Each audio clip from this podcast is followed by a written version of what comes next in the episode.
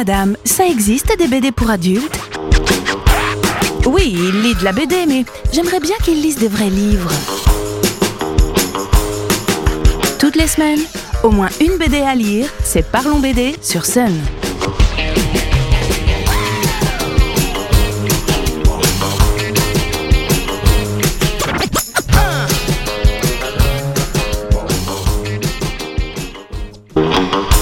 Salut les BD Bon, je sais plus du tout si je vous ai déjà parlé de l'auteur Zéro Calcar.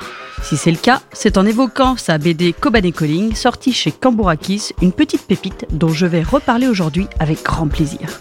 Mais avant de parler de ses BD, il faut présenter Zéro Calcar, car on ne peut pas dire qu'il a un profil d'auteur classique, surtout en Italie dont il est originaire. Il est hyper connu là-bas et a fait ses premiers pas en tant qu'illustrateur pour des groupes punk, mais aussi par ses BD dans des fanzines italiens. Clairement, c'est pas un mec de droite. Et il a depuis ses jeunes années une certaine aversion pour tout ce qui représente l'ordre et le pouvoir, même arrivé à 40 balais. Ce qui fait la particularité de Zéro Calcar, de son vrai nom Michele Rec, est qu'il se met presque tout le temps en scène dans ses albums. La plupart sont donc des histoires autobiographiques sur son quotidien, ses proches ou ses nombreux questionnements existentiels. Ça paraît chiant comme ça, hein Eh bien, détrompez-vous. Il se trouve que le bonhomme a une bonne dose d'autodérision, qui ne se ménage pas et que son dessin est tout sauf réaliste.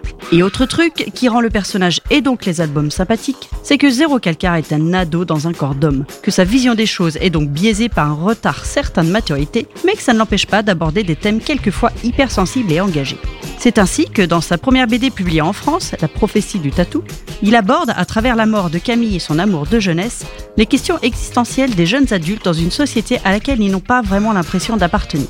Mais c'est son album suivant qui va réellement révéler Zéro Calcar en France et partout ailleurs, Kobané Calling, paru en 2016. Alors au départ, je suis complètement passé à côté. C'est à force d'entendre des clients m'en parler et le commander que j'ai fini par mettre mon nez dedans. Une claque. C'est via le journal L'Internazionale que Zéro Calcar s'est rendu dans la ville de Kobani, une ville située au nord de la Syrie. Habitée par des Amérindiens, des Arabes, des Turkmènes et des Kurdes notamment, Kobani est surtout connu pour être un bastion de résistance acharné contre Daesh. Officiellement libéré de cette emprise depuis 2015 avec l'aide des Kurdes, la situation reste cependant tendue.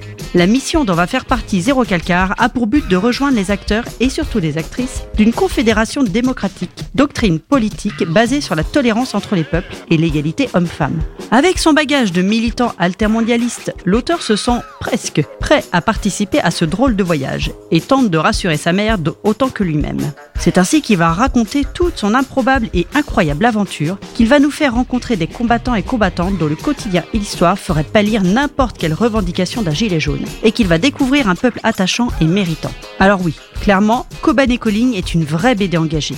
Mais son auteur est aussi un ado attardé, avec comme référence de méchants ceux dans Quel le survivant, et une vraie conscience de son ignorance. Même s'il se sent concerné, il sait bien combien son quotidien est en décalage avec ses guerriers des temps modernes. Et surtout, surtout, il le dit avec beaucoup d'humour. Eh oui, le sujet a beau être grave, quand on lit Coban Calling, qu'est-ce qu'on se marre? On découvre et apprend énormément de choses, mais souvent avec un grand sourire aux lèvres. Et ce qui est fort, c'est que Zéro Calcar reste hyper respectueux envers les gens qu'il côtoie.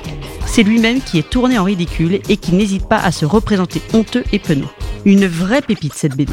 Par la suite, l'auteur a produit des albums plus personnels que j'ai trouvés moins intéressants, tels que Au-delà des décombres, Un poulpe à la gorge ou Le Père Noël est mort, toujours chez Cambourakis. Albums qui, d'ailleurs, n'ont pas forcément été publiés dans l'ordre de leur parution en Italie. En revanche, Zéro Calcar est bien de retour en 2023 avec son titre No Sleep Till Shanghai. Sorte de suite à Kobane Calling, cette BD est le résultat d'un autre voyage de l'auteur. Appelé par le responsable des Kurdes à Rome, qui voit en lui un excellent défenseur des droits des opprimés depuis 2014, notre quarantenaire repart au front. Cette fois-ci, il tente d'atteindre le territoire de Shengal, refuge du peuple yézidi, dont l'indépendance est continuellement remise en question.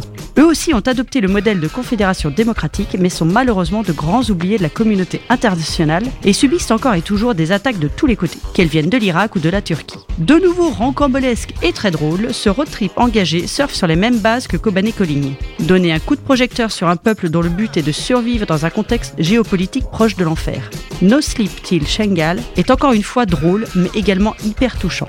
Zéro Calcar arrive à nous transmettre ses propres émotions souvent fortes, en restant sobre et transparent. Ces albums sont à lire parce qu'ils sont vrais, pas de détour, pas de tentative de transformer une réalité ou des ressentis, de réels questionnements et au final, beaucoup beaucoup de courage pour affronter tout ça. Étonnamment, une autre BD sur le peuple yéziti est sortie en même temps. C'est une fiction de Ducoudray au scénario et Minnie Ludwig au dessin aux éditions Dupuis. Donc si ce sujet vous intrigue, voici deux belles possibilités de vous informer et ce de manière très différente.